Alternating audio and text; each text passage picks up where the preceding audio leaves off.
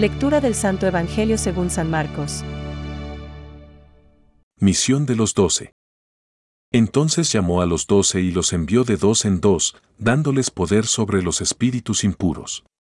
Y les ordenó que no llevaran para el camino más que un bastón.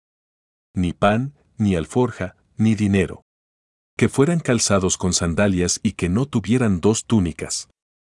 Les dijo, permanezcan en la casa donde les den alojamiento hasta el momento de partir. Si no los reciben en un lugar y la gente no los escucha, al salir de allí, sacudan hasta el polvo de sus pies en testimonio contra ellos. Entonces fueron a predicar, exhortando a la conversión. Expulsaron a muchos demonios y curaron a numerosos enfermos, ungiéndolos con óleo. Es palabra de Dios. Te alabamos, Señor. Reflexión. Jesús llamó a los doce y comenzó a enviarlos de dos en dos. Y, yéndose de allí, predicaron que se convirtieran. Hoy, el Evangelio relata la primera de las misiones apostólicas. Cristo envía a los doce a predicar, a curar todo tipo de enfermos y a preparar los caminos de la salvación definitiva. Esta es la misión de la Iglesia, y también la de cada cristiano.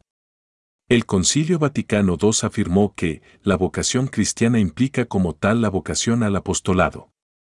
Ningún miembro tiene una función pasiva. Por tanto, quien no se esforzara por el crecimiento del cuerpo sería, por ello mismo, inútil para toda la Iglesia como también para sí mismo. El mundo actual necesita, como decía Gustav Thiebaum, un suplemento de alma para poderlo regenerar. Solo Cristo con su doctrina es medicina para las enfermedades de todo el mundo. Este tiene sus crisis. No se trata solamente de una parcial crisis moral o de valores humanos. Es una crisis de todo el conjunto.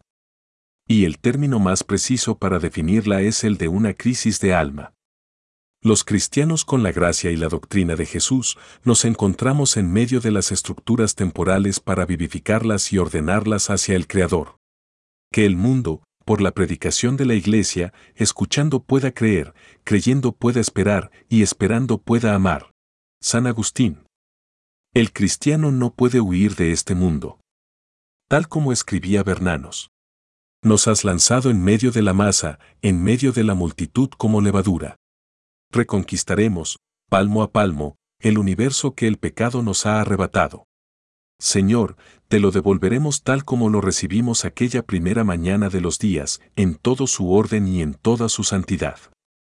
Uno de los secretos está en amar al mundo con toda el alma y vivir con amor la misión encomendada por Cristo a los apóstoles y a todos nosotros. Con palabras de San José María, el apostolado es amor de Dios, que se desborda con entrega de uno mismo a los otros. Y el afán de apostolado es la manifestación exacta, adecuada, necesaria, de la vida interior. Este ha de ser nuestro testimonio cotidiano en medio de los hombres y a lo largo de todas las épocas. Pensamientos para el Evangelio de hoy. Que el mundo, por la predicación de la Iglesia, escuchando pueda creer, creyendo pueda esperar, y esperando pueda amar. San Agustín.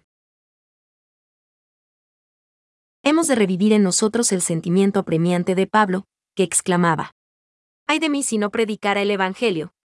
Esta pasión suscitará en la Iglesia una nueva acción misionera, que no podrá ser delegada a unos pocos especialistas, sino que acabará por implicar la responsabilidad de todos los miembros del pueblo de Dios. San Juan Pablo II el deber de los cristianos de tomar parte en la vida de la Iglesia los impulsa a actuar como testigos del Evangelio y de las obligaciones que de ello se derivan. Este testimonio es transmisión de la fe en palabras y obras. Catecismo de la Iglesia Católica, número 2.472.